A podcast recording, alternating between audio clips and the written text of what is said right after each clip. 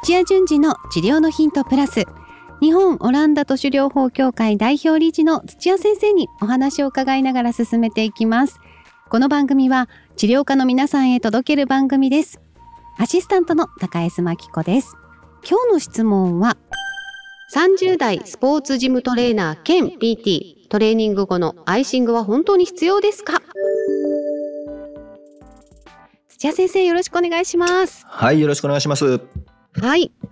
もうこれね冷やすか温めるか問題 あのまたいただいています。はい。こんにちは。ポッドキャスト聞いています。30代割と大きめのフィットネスジムでトレーナーとして、えー学生から社会人スポーツ選手のサポートをさせていただいています。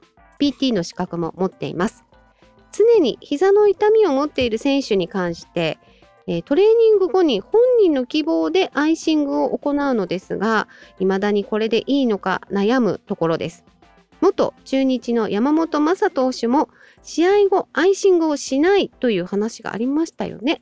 土屋先生どうお考えですか？お考えになりますか？といただいています。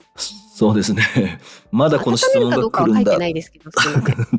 まだこの質問が来るんだって感じですけど何回かやってますけどね。やってますね。あのー冷やすことでこう効果があるっていうのは痛みに対してだけです。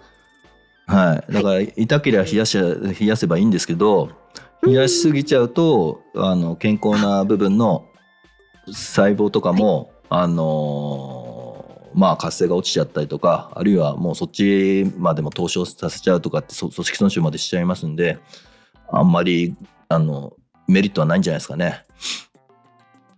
なるほど。そうですよね。でも痛みに効くっていうのであれば常に痛みがあるのある人にはいいんですよね。いやまあいいんですけどい常に痛いんだったらちゃんと治せよって言ってそんなあのトレーニングをちゃんとしあのした方がいいんじゃないですかね。はい。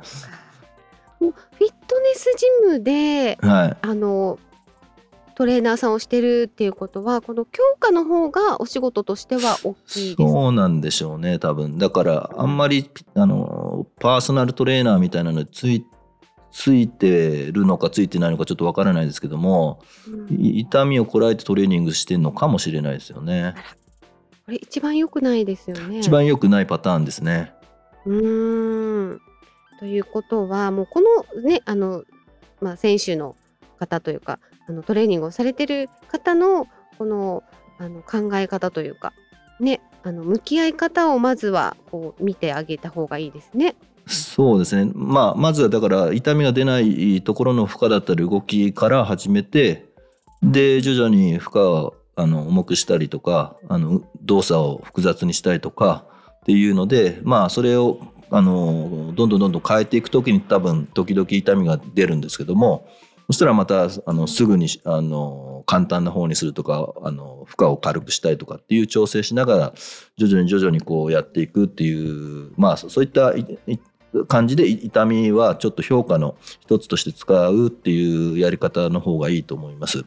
で、うん。あのアイシングってもともとアメリカ発祥の考えでも80年代ぐらいに1980年代ですよ。もう大昔ですよ。ぐらいにブワーッと広まってで今もうアメリカでは半数以上のチームだったり選手はもうアイシングほとんどしないですしアイシングしてた後にもう一回温め直してますしあの世界中でアイシングやってんの日本だけですよ何やってんだって感じですね。何何やってんでしょう。はい、だから科学的にももうそれの理論はあの話は終わって世界はもうそういうふうに動いてるんだけども日本もお医者さんも多分そのアイシングの効果については痛みだけっていう情報も知ってるはずなんだけどももう慣習としてなんかはいアイシングはいいみたいなのをずっとあの残ってるというか。あのコーチングの資格の制度の中にもまだアイシングしなさいみたいなところあありますんで、そうなんですね。はい、もうどうにかしてくれって感じですね。土屋先生的には早く更新した方がね、はいアップデートした方がいいっていう。もう何やってんだって感じですよね。後進後進国ですよね 本当に。先生のなんか呆れ具合がすごく伝わってきますけれいやいやども。もう勘弁してくれよって感じですね。でも面白いですね。一回冷やして温めたりもするってことなんですね。まあ、そうですね痛みを取ってからっていう。はい温め直して。はいうんだからもうあのアイシングはうまく使うっていうのにもうこだわんないでアイシング鏡からもう離島していただいて、はい。はい、別に冷やさなくて冷やさない時はどうなるか実験したらいいじゃないですか。怖がんないで。あなるほど。自分でね信信じがたいということであれば自分でやってみる。はい。だからいつもアイシングしないと怖いと思ってる人は特にアイシングしなかったらじゃあどうなるかっていうのを体験したらいいんじゃないですか。うんなるほど。そういう検証のねもう本当にすぐ答えの出る検証の仕方ありますね。はい。なるほど。じゃあまああのこのフィットネスジムで働いていらっしゃるこの方も、まあ、一回ちょっとね提案してみるっていうのは、まあ、本人の希望があっても、あの提案してみた方がより一層信頼されるトレーナーさんになれますよね。あのもう科学的にもうエビデンスでもう世界中が研究してあの出てる成果なんでその話すればいいんじゃないですか。そうですね。はい。もうこのあの今日のポッドキャストをそのまま聞いていただくっていうのももしかしたらそうですねいいか。もしれませんね。あの説得。するあの自信がもしやばいなあのたため息ついちゃいましたけど。いやこれ一番効果があるかもしれませんので。はい。はい、ということで、はい、もうまとめるあのまでもないっていう感じなんですけれども、はい、もう世界中で今世界基準として冷やしません。